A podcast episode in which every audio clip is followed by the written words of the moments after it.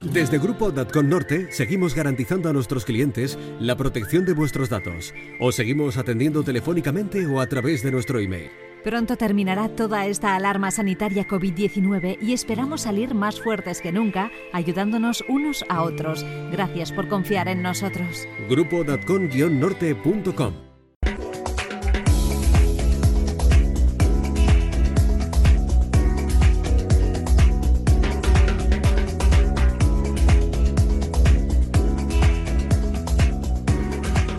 El podcast de Bebo Beristain.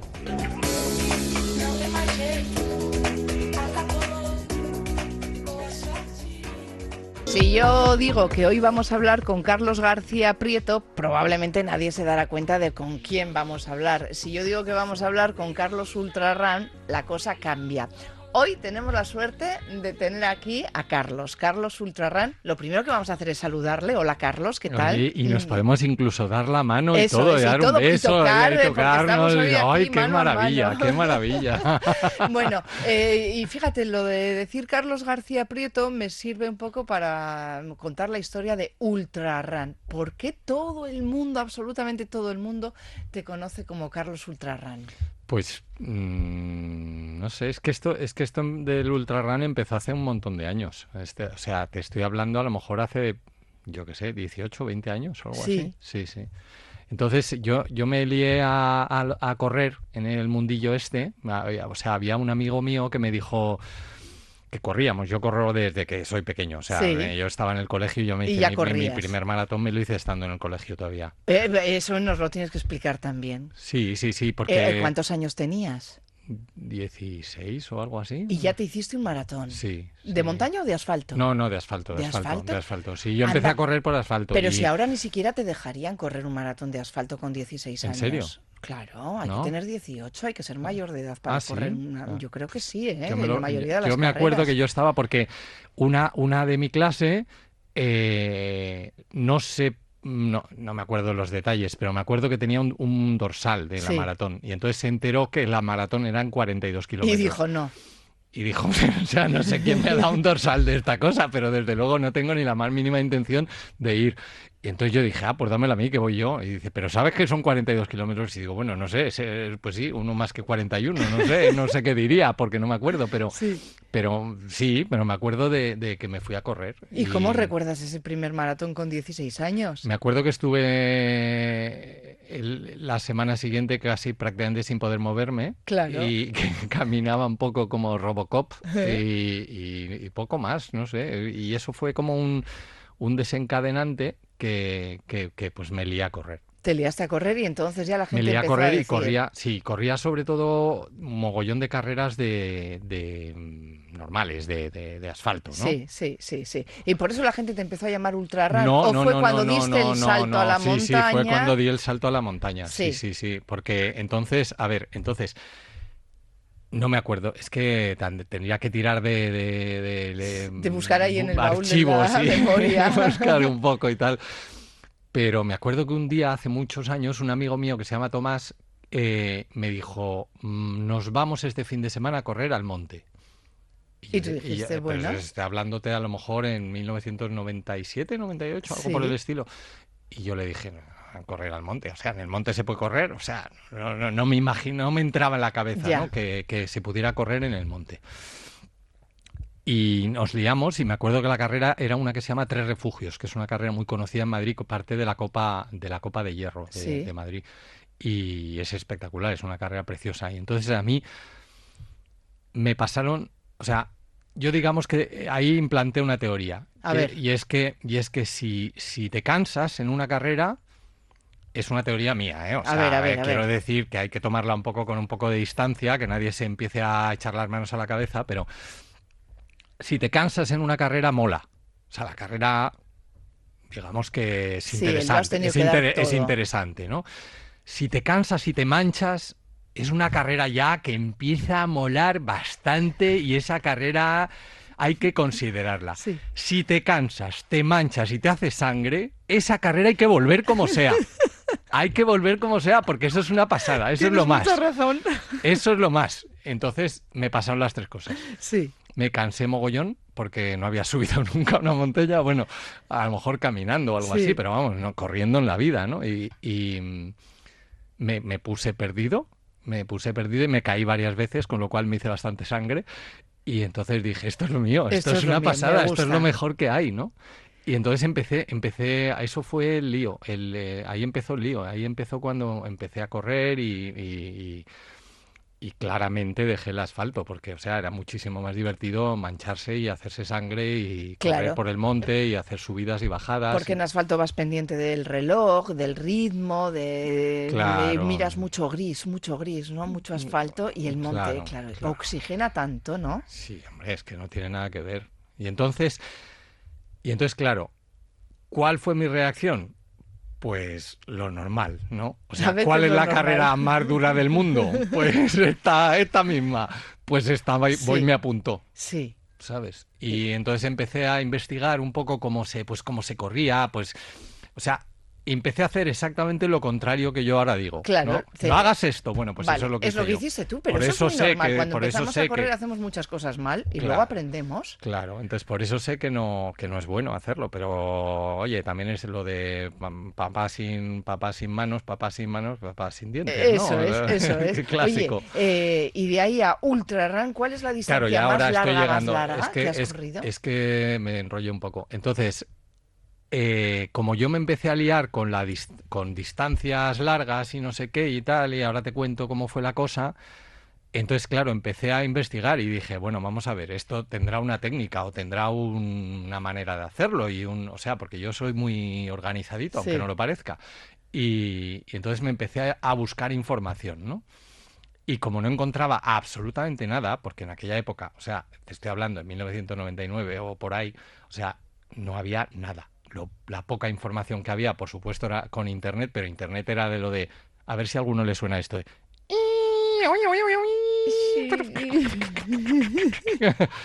Y entonces ese era el modo en que conectaba. Sí, y entonces si sí. tenías suerte, al cabo de 10 minutos te llegaba una hola.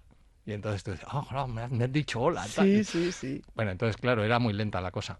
Y, A ver y si a entonces hice una página, una página web que, eh, claro, había que buscarle un nombre. Y pusiste ultra run. Claro. Ah, y ya te quedaste con Carlos ultra run. Y entonces yo le puse Ultrarun a la página, Sí. no a mí. Claro. Y, y entonces la gente, los que estábamos en esa época y tal, los amigos míos y los conocidos míos y no conocidos, pues me empezaron a llamar así, Carlos Ultrarram, Y pero no, yo no era, o sea, la eh, Era la no, página. el nombre de mi sí. página, Bueno, ¿no? pues ya nadie te conoce por Carlos García Prieto, te conocen por Carlos No, ultra run. mi madre.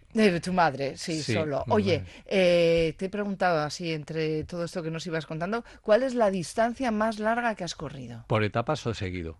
Venga, mm, de las dos formas. Eh, de seguido 170 170 y por etapas y por etapas 250. 250, que supongo que habrá sido en Mongolia. En, eh, no, no, ¿No? no, mucho antes. En la primera carrera que hice yo de estas fue eh, Go- Gobi, me parece, Ajá. Gobi, en, en- en, ah, una carrera de Racing the Planet de, la, de los cuatro desiertos, porque yo soy el primer español que completó los cuatro desiertos. Ah, ¿qué son? Los cuatro Los que cuatro completar? desiertos es una mm, cua- cuatrilogía, cuatri... Sí, dilo así. Bueno, una- Cuatro. son cuatro carreras, es una serie de cuatro carreras que, que hace una organización americana que son en el desierto más eh, seco del mundo, que es el Atacama, en el desierto más ventoso del mundo, que es el Gobi, Guay, ese tiene que ser el desierto más caluroso del mundo, que es el Sahara, y el más frío, que es la Antártida. Ajá. Mira, lo estoy ahí apuntando, el más frío, Sí. el de la Antártida, porque yo me encontré en los 100 kilómetros del Sáhara con un hombre que estaba haciendo esto de los cuatro desiertos y acababa de llegar, creo que del de Atacama, fíjate. Claro. Será un italiano que estaba intentando hacer ¿Cómo se llamaba? los eh, Tommy, Tommy, eh, Tommy's en Instagram, es Giancarlo, Giancarlo. Sí, Giancarlo. estaba ahí intentando hacer, me dijo que acababa de llegar de, Ah. de Atacama, sí. Oye, y entonces, eh, tú fuiste el primer español que conseguiste hacer estos los, cu- cuatro los cuatro, sí, no los hice en un año porque pues temas de trabajo y no sé qué, al final uno de, en el último minuto tuve que cancelar mi asistencia a uno de ellos y entonces Tardé, me parece que fueron 16 meses. Lo que pasa es que entre, entre medias, como cuatro eran pocos, me hice cinco. Cinco. Porque, porque me hice el primer, o sea, de- Racing the Planet, la, la- esta organización, además de tener los cuatro desiertos, luego tiene una, una carrera extra que, que, que llama pues Beyond, Beyond Four Deserts, ¿no? Es como, aparte de los cuatro Sí. desiertos, tengo esto además, ¿no? Sí. Y es una carrera que para mí, yo la llamo siempre la carrera ideal, ¿no? ¿Por qué? Porque mm, cada año cambia de sitio. Ajá. Y entonces quiere decir que tú, si te inscribes a esa carrera, pues tú cada año te dicen, oye, que este año es en Patagonia, este año es en Islandia, este año es en Ma- Madagascar, este año es... Te van cambiando y entonces Y tú, no sabes dónde va a tú tocar. no sabes dónde Ah, va bueno. a tocar. Y entonces cada año pues llega un momento que la organización avisa y dice, bueno, el año que viene la carrera va a ser en... ¡Pum! En Georgia, por ejemplo, este año Sí. es en Georgia, ¿no? Y el año pasado en Nueva Zelanda. Y entonces cada año tú vas cambiando de sitios y te, te apuntas a una carrera y dices, bueno, ¿y dónde me mandarán el año Qué? Ay. Qué emocionante, qué emocionante. Sí. Oye, ¿y a ti qué te gusta Y entonces más? Eh, hice Vietnam, que fue la primera carrera de, de, de Racing the Planet allí. Ah, qué bonito, Vietnam. Joder, ¿no? aquello fue una masacre de, de barro. Sí, ah, ¿no? pero, Ahí, ahí tuviste yo creo- mucho barro, te manchaste mucho, no sé si sangraste, pero fue Sí, carrerón, creo que también, ¿no? también, también, eso fue un carrerón, eso fue Sí. un carrerón, sí, sí. Creo que eh, eh, ahí, ahí y en el, en el Ultra Trail del, Mont, del Mont Blanc, que lo corrí dos veces, Sí. ese fueron las únicas veces en los que he visto a una persona quieta, parada, Sí. o sea, parada en mitad de una ladera de una Sí. montaña, moviéndose. Uy, Es decir, estaba quieta ella, no caminaba, pero como había tanto barro, eh, sí. y de- des- deslizándose ese, y entonces el pobre le veías con una cara de decir, ¿y ahora yo qué hago? Qué pasada. Bueno, vamos a ir hablando de tus carreras, pero también hay algo que eh, yo veo cierto paralelismo, ¿no? Porque eh, Carlos Ultrarran, de profesión, es arquitecto Sí. y se encarga además de diseñar carreras. Esto tiene que ver una cosa con la otra, ¿no? Yo sí le encuentro. No sé, yo creo, yo creo que al final es eh, en, la, en el- en la carrera de arquitectura de alguna manera te enseñan a, a un poco pues los valores de, de- de lo que es un diseño y, y cómo, cómo elaborarlo de la manera adecuada, cuál es la, la, para qué sirve, ¿no? Y para qué sirve cada cosa y por qué deberías de hacer las cosas de determinada manera. Y al final, mm, como dicen en italiano, todo hace sopa. Ah, claro. ¿sabes? Y entonces eh, yo creo que es, al final sí, todo, todo, todo tiene que ver. Oye, Y- eh, ¿y cómo uno se hace diseñador de carreras? Porque, pues claro, mira, fue... Esto es otra historia muy divertida. Ve, cuenta, Ent- cuenta. Entonces, eh, yo, yo me hice... No me, yo no me hice. Yo- Mm, Te hicieron. No me hice, me hicieron. Eso para empezar, sí. Entonces yo, resulta que yo estaba viviendo en Madrid, con, salía con una chica italiana y la cosa iba progresando adecuadamente, como Sí. en el colegio, progresa adecuadamente. y entonces eh, decidimos casarnos. Sí. Y mm, después de casarnos mm, me fui a vivir a Italia. Sí. Y allí la cosa no progresó tan adecuadamente. Ya, necesitaba mejorar. necesitaba mejorar. Sí. Entonces, entre medias, claro, cuando yo me fui a Italia, mi estudio de arquitectura aquí se lo, de, se lo di a mi socio Sí. y yo me fui allí, digamos que con las manos en los bolsillos, Sí, ¿no? Y entonces estaba allí tocando puertas y no sé qué, hola, buenos días. Bueno, buenos días, no, decía sí, buongiorno porque era italiano. Y, mm, y entonces estuve buscando trabajo y no había manera de encontrar nada. Y entonces, como resulta que yo había corrido mogollón de carreras en esa época, o sea, ahora mismo, yo qué sé, ahora mismo en el mundo habrá 30, 35 mil carreras de trail, Sí, solo de solo trail, de trail. en el mundo. Cuando, cuando yo corría, a lo mejor había 50, porque las corrí todas, o Sí. sea, eh, yo corría todo lo que había, ¿no? Y entonces había muy pocas, muy poquitas. Y, mm, y entonces una organización italiana que se llama la Citoway, que tú sí, conoces, Sí. eh, me llamó y me dijo, oye, a ver, que no estás haciendo nada, porque lo sabía, porque estábamos allí, claro, Sí. y mm, que por qué no te vienes a echarme una mano a marcar una carrera y a, tal. Y digo, pues sí, Pues ya ver, no, estar pues aquí, no tengo, claro. pues, eh, no tengo nada que hacer, pues me voy, me voy a, a Túnez, ¿no? Era una carrera en Túnez. y entonces esa fue la primera vez que yo me fui a trabajar en una carrera que me fui a las 100 kilómetros del Sahara en la edición, pues yo qué sé, 2006 o 7 o Ajá. algo así, no sé, algo así. Y así empezó tu aventura como diseñador de carreras. Fuiste Claro. a marcar una carrera y eso mm, te ha llevado a diseñarla, que no es lo mismo. Claro, es que luego me llamó Racing the Planet, Sí. que es la carrera. La, Los la- que tú habías yo hecho ya- los cuatro en más aquella uno. época yo había corrido ya cinco Claro. o seis carreras con Sí, ellos, con lo sí, cual les conocía a todo el staff, a todo el mundo, les conocía muy bien. Y entonces me llamaron y me dijeron, a que, adivina lo que me dijeron. A que no diseñas ¿Por la qué no te vienes a correr una, a ayudarnos a marcar una carrera? Y dije, joder, pues ya son dos, pues sí, Pues, pues, oye, eh, igual aquí tengo, ya- yo un nicho. ¿Sabes? Sí, Y sí. no, no, no, no, no, no. En esa época no pensé ni nichos ni nada. Yo seguía buscando Sí. el trabajo de arquitecto, pero, pero claro, como lo de arquitecto no salía y en cambio lo de carreras cada vez me llamaban para más líos, pues dije, oye, Igual tengo que ir por ahí. pues vamos a probar. Claro, y hasta aquí. Claro, entonces mi mujer se separó, eh, bueno... eh, Mi sí, mujer se separó y tú también. se- sí, exacto, nos separamos, pero quiero decir que, que eh, mm, sí, me dijo que no se había casado, eh, una frase muy curiosa, se me quedó grabada, sí, me dijo que no se había casado con un diseñador de carreras. Anda, se había casado con un Se había arquitecto. casado con un arquitecto. Yo le dije, pues mira, yo me había casado con una chica italiana, fíjate, a mí me daba igual lo que trabajaras. ¿no? Ya. Pena, Ay, qué una pena. frase, ¿eh? Sí, una pena. Bueno, Pero, eh, pero todo, no hay mal que por bien no venga, ¿sabes? Y entonces, eh, punto uno, me dediqué full time porque, claro, como esta estaba como siempre poniendo pegas Sí, y no sí, sé qué, sí. y entonces pues no, no iba, no iba la cosa fluida, pues en el momento que nos separamos, pues claro, ya pude dedicarte a full saco- time a a lo que tú saco paco, querías, a lo que claro, te estaba empecé gustando. a dedicarme a tope a eso y, y entonces muy bien, porque me he convertido en el primer diseñador de carreras del mundo Sí. que hace esto de manera profesional. Ah, sí. O sea, eres el primer español que hizo los cuatro desiertos más el- la sorpresa Sí. de Racing the Planet. Sí. Eres el primero, el primero del mundo. No, no, no, el primero no, el primero y el único. Ah, no hay más diseñadores de que carrera. yo sepa, no hay más gente. Que se dedique de manera profesional. Yo me dedico de manera exclusiva a esto. ¿eh? Ah, pues fíjate, yo no sabía que eras el único del mundo que Sí, hacía esto. Sí, sí, no hay, no hay nadie más. O sea, tú ten en cuenta que la mayoría de las carreras, o sea, no hay muchísimas de las 30.000. Yo es que sé, digo 30.000 porque es que no hay ahora mismo ningún Sí. calendario eh, mundial fi- eh, fiable que, que realmente tenga todas. Porque Sí. te dices, joder, todas, es como coleccionar posavasos. Claro. ¿Tienes todos? No, ¿Tienes siempre todos? te faltará alguno. Eh, exactamente, o caje- cajas de Sí, cerillas. eso es. Eh, ¿Tienes todos? No, no, ¿Eh? seguro que no. Seguro que no.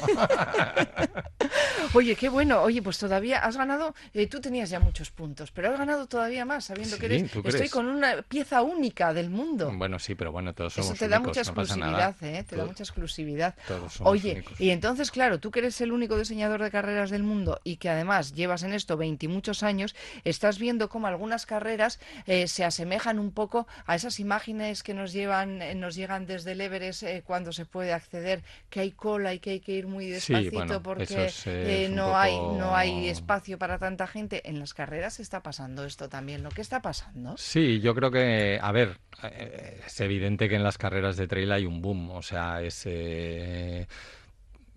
algo que no, no se puede ocultar, ¿no? O sea, que es- está claro, pero lo que más, a mí lo que más me preocupa no es el, no es el boom que hay en las carreras, que me parece muy bien, porque, a ver, correr trail es un deporte precioso y tal, y, y además Y no nos extraña que a la gente le y- guste. y exactamente, pero lo que me preocupa no es eso, lo que me preocupa es la pérdida de respeto a la distancia. Sí, hoy de eso hemos hablado muchas veces cuando hablamos Claro. de asfalto, incluso, ¿no? De maratones, de llegar, eh, de... Sí, pero en asfalto una, una etapa, una carrera de 100 kilómetros, digamos que es extraordinariamente Sí, sí, rara. sí, o sea, no es una carrera normal, es una carrera, es un campeonato del mundo de 100 kilómetros o campeonato de España. de- sí. Dices, joder, tal, este tío está grillado. O sea, porque ya un... eh, o sea, tú fíjate, el- el- el- una, una maratón en, en atletismo es ultra fondo. Eso es, ultra, ultra ultra fondo. fondo. Es como eh, la invasión de los ultracuerpos. sí. O sea, en el cine un ultra, cuando Sí. dices ultra es como... joder, Sí, ultra ya da miedo. Ultra, Sí, sí, ah, qué miedo. Bueno, pues en, en, en atletismo un ultra fondo es un maratón. Que a ver, ultra, ultra trail también es un maratón porque ese es el nombre que, eh, que, lo, que lo bautizó así el, el, el ultra trail del Mont Blanc, que es el que primero empezó a utilizar el nombre y de hecho lo tienen registrado. O sea que en teoría todas las carreras que os llaméis ultra, que sepáis que estáis fuera de la ley. Anda. Chan, chan, chan.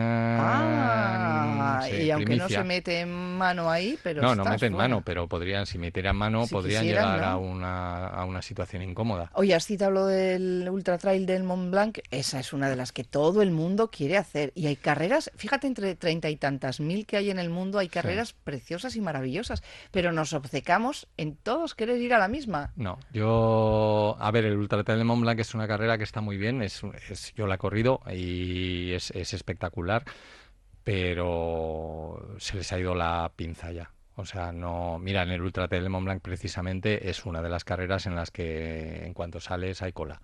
Sí, sí. Hay cola. Y dices tú, a ver, ¿por qué hay cola? A ver, si nos Pues ponemos a pensar por qué hay cola, pues porque somos demasiados y o se sale a cachos en, en cajones y tal con cierta distancia de manera que la cosa se alargue y no haya problemas y luego obviamente al diseñar el circuito tienes que pensar que los primeros kilómetros van a ir más juntos, o sea, tienes que buscar una, una pista más ancha al principio y luego meterte en un sendero, o sea, es una cuestión también del diseñador de la carrera como lo hace, ¿no? Pero claro, cuando hay tantos miles de personas llega un momento que, que- que tendría que ser toda la carrera en pista para Sí. que mm, no hubiera Pudiera. cola, ¿no? Y entonces, y además encima se junta el factor que hablábamos también hace un momento de lo de la falta, la pérdida de respeto de la distancia, ¿no? Que, que tú parece que eres eh, un mierda si no has corrido. Ah, pero tú no has corrido una de 100. Es cierto, es verdad. Joder, pues vaya mierda. Es ¿No has corrido una de 100? Pues, Pues pues, vaya. Vaya, pues Sí. nada, me voy con los que han corrido una de 100, te quedas tú aquí. ¿Sabes? Y dices tú, pero tronco, macho, que son 100 kilómetros. Eso o sea, es. pues no, no he corrido una de 100 y la pienso correr. O sea, eh, Es que no eh, todo o sea, el mundo está preparado para correr 100 No, y desde luego si vas a correr menos. 100 o te lo quieres plantear, necesitas una progresión y un entrenamiento que te lleve a correr una de 100, si no te pasará como la mía primera de 175 kilómetros, que obviamente no la terminé. Claro. Normal. ¿Sabes? Entonces la gente pierde la, la tal. Y entonces, en cuanto te encuentras en cualquier carrera una zona eh, ligeramente más técnica o ligeramente más complicada o que haya un poquito de barro o que haya un- un- cuatro rocas mal puestas, todo el mundo se para y dice, "Uy, cuidadín, que esto es peligroso. Y ahora que... ¿tú peligroso qué? Si es una piedra, coño, salta por encima y ya está. Sí, o si es un río. sí. En alguna carrera que he estado yo, de repente hay un riachuelo, pero un riachuelo te estoy hablando un metro y medio. O sea, no te estoy hablando de y, ancho. y gente parada. De profundo, ¿no? De profundo será menos ancho que una zapatilla. Y de repente la gente se para y dice, que esto es agua, que moja, cuidado. y tú como, coño, pues claro que es agua, Claro. pues pásalo corriendo, ¿qué más te es, da? Si es sí, solo agua, no es ácido sí, sulfúrico. Claro. Y la gente se queda parada ahí y de repente se te monta un embotellamiento de gente y tú dices, pero macho, que es un río de mierda. Sí. Pásalo. Oye, Ay, no, eh, pero es que me mojo. Pues claro, de eso se trata. ¿podemos hablar ya del síndrome Killian? Todos Eh, queremos ser Killian. eh, sí, y Killian bueno. hay uno. Sí, no sé, bueno, pero eso es, eh, sí. Eh, el problema es que yo, yo por un lado defiendo, o sea, eh, si tú tienes una capacidad para hacer determinadas cosas, pues lo suyo es que explotes esa capacidad Sí. al máximo, ¿no? O sea, es, es evidente que él lo que quiere y lo que le gusta, además, es llegar al límite y de, Sí. eh, lo del famoso límite del otro. Sí. Eh, sí. em, pues, lo normal es que explores cuando, sobre todo, cuando estás, digamos, cerca del límite, porque Mm. le está ro- rondando el, extremo, ¿no? sí. Entonces, pues lo lógico es que, que- que lo explores, ¿no? Pero claro, el problema no es ese, el problema es cuando todos nos pensamos que nuestro límite es, el mismo que el suyo. Eso, Entonces, eh, ahí todos está. queremos ser Killian y no. Y, Y es, no. es imposible. Y Y no. claro, si no hacemos lo que hace él, si no subimos y bajamos, subimos y bajamos al Everest, lo que decías tú, ¿no? No has hecho 100 kilómetros, vaya birria. Claro. Pues si no has subido al Everest corriendo, pues igual te conviertes en una birria también. Y claro, es que siempre hay personas súper dotadas para algunas cosas y es su caso, ¿no? Pero todos no podemos pretender imitarle. Siempre miramos hacia arriba, mejor miramos poco Ese hacia es, abajo. es un poco un problema y yo creo que las redes sociales tampoco ayudan. Claro, ¿eh? claro, claro. O sea, bueno, tú también has notado ese cambio, ¿no? De no, cuando se es- corría sin redes y ahora con redes que que, no nos gusta sacar la foto, ponerla, decir, mira, yo también he hecho esto. Claro, y eso es al final es- nos es da una... una- presión, nos autopresiona mucho, ¿eh? Eh, Es un mundo falso, el de las redes sociales es un mundo falso Mm. O sea, a ver, si tú tienes una foto en el que has salido como el culo, obviamente no la vas a Sí, poner en las redes sociales. es. Entonces, eh, cuando, cuando la gente ve tu perfil, dice, joder, es que has salido muy bien en todas las Claro. fotos. Ya, es que sales las siempre que bien. puesto. Sales siempre bien. No, no salgo siempre bien. Es que las que pongo son las que salgo eh, Claro. bien. Las demás las descarto. Las demás no las pongo, pero salgo mal también. Claro, Entonces, eso es lo que la gente no se da cuenta, ¿no? Es decir, jo, este tío está siempre entrenando. No, es que lo que pones en las redes sociales es siempre Eso es, entrenando. eso pero no es. quiere decir que esté todo el día entrenando. Y la gente se, se crea unas presiones a, a sí mismos de decir, jo, es que este tío, macho, mi vecino, mi amigo, mi no sé qué, jo, es que está todo el día en el monte. No, es que no. la última vez que salió se hizo 16 fotos y son las que va poniendo a lo Claro, largo de la semana y parece que está todo el día ahí, pero no. Entonces, esa, esa valoración, en general nadie la, nadie la hace, ¿no? Sí, y entonces sí. te piensas que dices, joder, macho, ¿cómo está la peña? Es que están todos corriendo a todas horas. Ya. Y yo aquí, eh, Y yo aquí el estudiando, Eso es. trabajando y Eh, no sé qué, y eh, como un loco es que llevo aquí dos horas Sí, trabajando y, sí. eh, macho, pues Ya. sí, claro, lo que tienes que hacer. sal, venga, hazte 16 fotos y las pones tú también, las vas guardando, porque y a- la gente pensará que haces eso. Y eres el presidente de la Asociación Española de Trail. Sí. Sí, ¿y ahí qué haces? Eso eh, es que eh, hace tiempo, cuando hace seis años me parece o algo así, pues hablando con el organizador de, de la, del Ultra Trail del Mont Blanc, que conozco bastante bien, Sí. es amiguete, se llama Michel Poletti, que mucha gente lo, lo sabrá quién es, quién es porque es un tío conocido y tal. Y entonces decidió que, que de alguna manera tenía que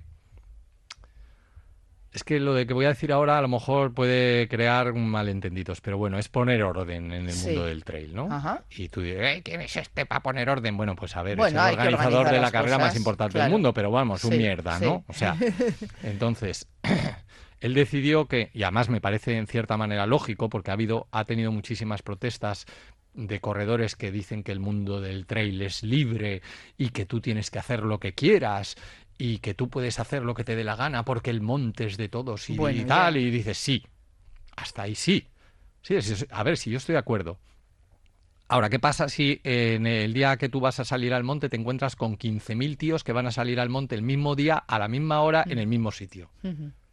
Habrá que regularlo, Claro. desgraciadamente. Sí, sí, sí. Porque el problema es precisamente lo que hablamos al principio de todo, que es que, que cada vez hay más gente. Entonces, cuando había 10, no pasa nada, que cada uno haga lo que quiera y anchas Castilla, o sea, da lo mismo, ¿no? Pero claro, cuando empieza a haber mucha gente, pues claro, la cosa cambia. O sea, mm, tú no puedes hacer las mismas cosas, o mejor dicho, dejar hacer las mismas cosas cuando hay 10 personas que pasan por un camino Ah, cuando que hay cuando 10. hay 10.000.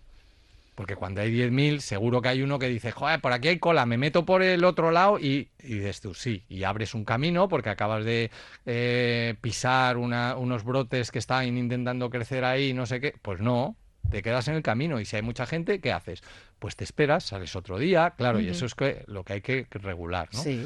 Entonces el Michel lo que hizo es decir, pues yo lo que montaría es una asociación y se hizo una especie de convención en, en, en Courmayeur, eh, en donde estuve presente y en donde nos juntamos una serie de personas que estábamos allí dijimos, nosotros creemos que tenemos que hacer algo y entonces montamos la Asociación Internacional, la ITRA, la aso- Asociación Internacional de Trail Running, ¿no? Y entonces yo soy miembro fundador de la, de la Asociación Internacional. Y estuve de secretario durante los dos primeros años, algo así más o menos, y demás, y trabajando activamente. Y, y- ahora sigo trabajando activamente. De hecho, de hecho, la semana que viene creo que tenemos una, un meeting entre de los miembros fundadores que te- seguimos reuniéndonos online. Y, y entonces echamos una mano. Lo que pasa es que yo dejé de ser eh, secretario porque me parecía que también en España se podía hacer algo y entonces lo que estoy haciendo es, lo que hice fue fundar con una serie de compañeros pues la Asociación Española de Sí. Trail Running. Bueno, ya sabes que, por ejemplo, en Euskadi eh, se han limitado el número de carreras que se pueden correr, Mm. el número de, eh, o sea, las zonas por las donde eh, se puede pasar y algunas carreras han tenido que desaparecer porque también se ha tenido en cuenta a los animales eh, a cuando están criando y, y en plena cría no podéis pasar por aquí. Entonces, bueno, hubo mucho debate ahí en decir eso, es ¿no? De eso es- es libre y es- es para es- todos, ya, pero es que es vamos normal, a cuidarlo, es ¿no? Normal. Y, hubo unas normas que hay que cumplir. Pero es claro. que no, no hay nadie, o sea, y además te digo una cosa, yo sinceramente creo que los corredores de trail somos súper mega respetuosos con el medio ambiente. O sea, en comparación... En general, desde luego sí. Este programa lo oye gente que va a caminar y eso, o a hacer camping, o a hacer... A ver si me voy a meter en algún lío. cosa. Pero bueno, quiero decir que hay otros colectivos que creo que a lo mejor no son tan cuidadosos. No voy a especificar, pero, pero sí que es cierto, ¿no? Y yo lo he vivido, porque, o sea, hay, hay determinados sitios donde ves eh, eh, material de desecho en mitad del campo que no llevaría nadie que corre trail, Mm, ¿sabes? Pues una sandía. claro. Y tú dices, ¿Dónde coño, ¿cómo tiran una sandía? aquí? O sea, nadie va a correr Sí, con una sí, sandía en la mochila, sí, con lo cual es evidente que no es de un corredor de trail. Eso es. O, se- o- o latas de, de Coca-Cola y de tal, que eso es, eh, hombre, a lo mejor te llevas un bote de plástico normalmente, porque una lata de Coca-Cola no la lleva nadie, ¿no? Entonces, es evidente que esos son residuos que va dejando gente que no son corredores de trail. ¿no? Oye, antes eh, hemos hablado de la distancia y de cómo queremos cada vez carreras más difíciles y más duras. sí. Eh, algunas son casi casi como para perder el sentido y como que se les ha ido un poco la cabeza en la organización. Hemos hablado alguna vez de esa carrera que organiza un hombre por ahí, ay, no me acuerdo cómo se llama, que No, nadie la termina, tampoco. nadie la termina. Ni yo tampoco. Prefiero no hablar de ese personaje, Eh, sí, porque vamos, me parece ridículo. Que nadie termina esa carrera, sales y no sabes por dónde vas. Eso- Mira. eso, ya va más allá de... ¿Cómo se llama el monte de aquí? El Pagasarri, ¿no? Sí, Que sí, yo lo he subido alguna vez. Sí. ¿Quieres que te haga una carrera que no termina nadie?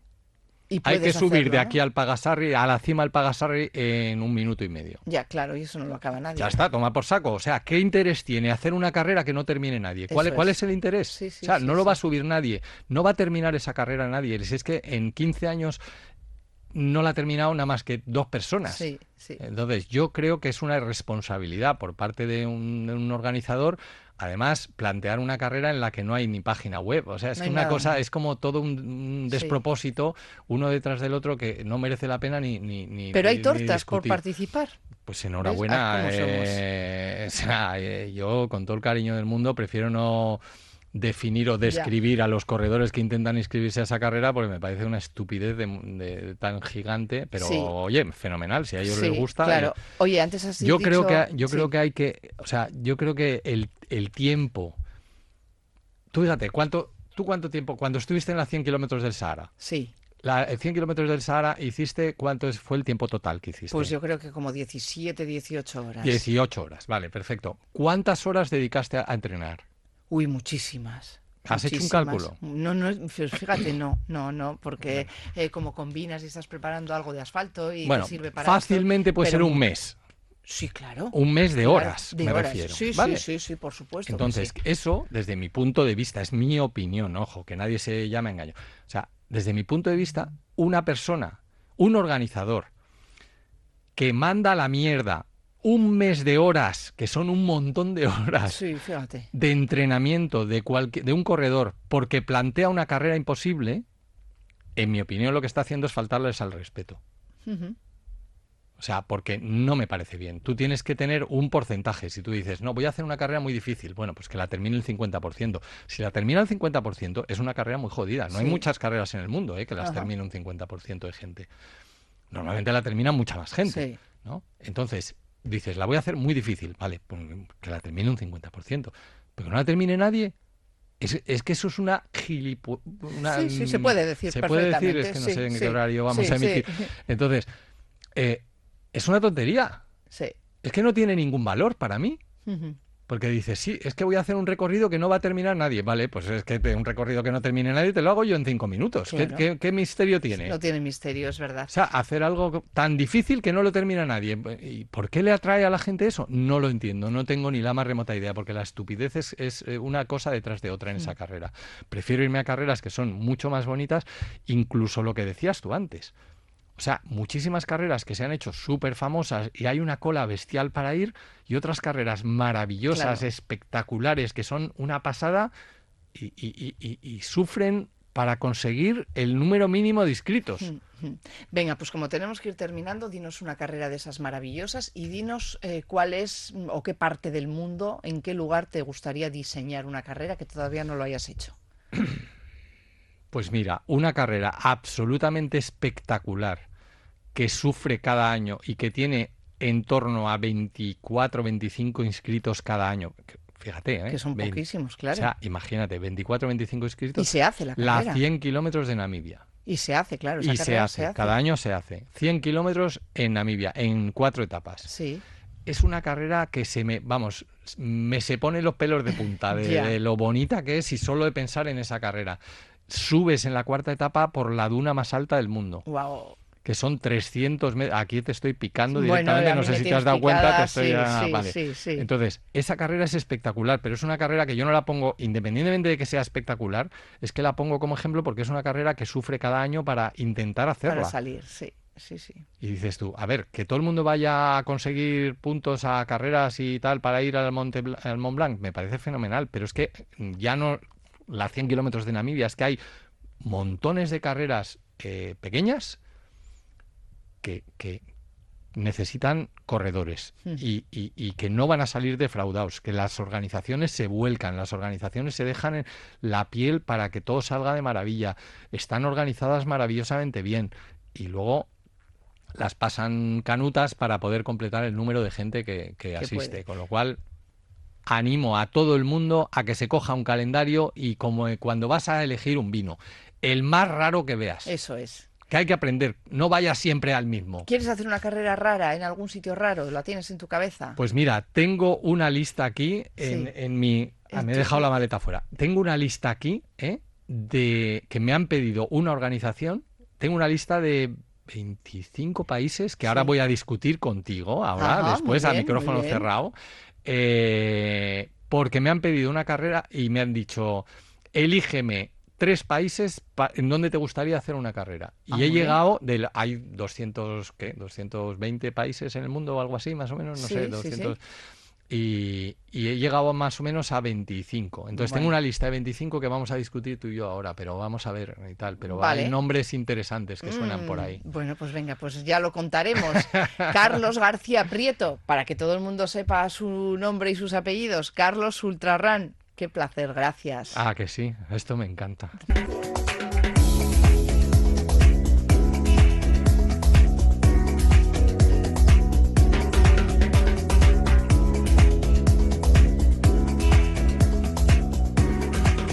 El podcast de Bebo Beristain.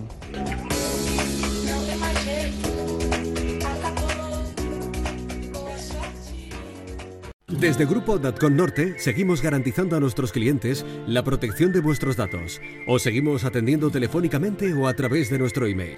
Pronto terminará toda esta alarma sanitaria COVID-19 y esperamos salir más fuertes que nunca, ayudándonos unos a otros. Gracias por confiar en nosotros. Grupo Datcon-norte.com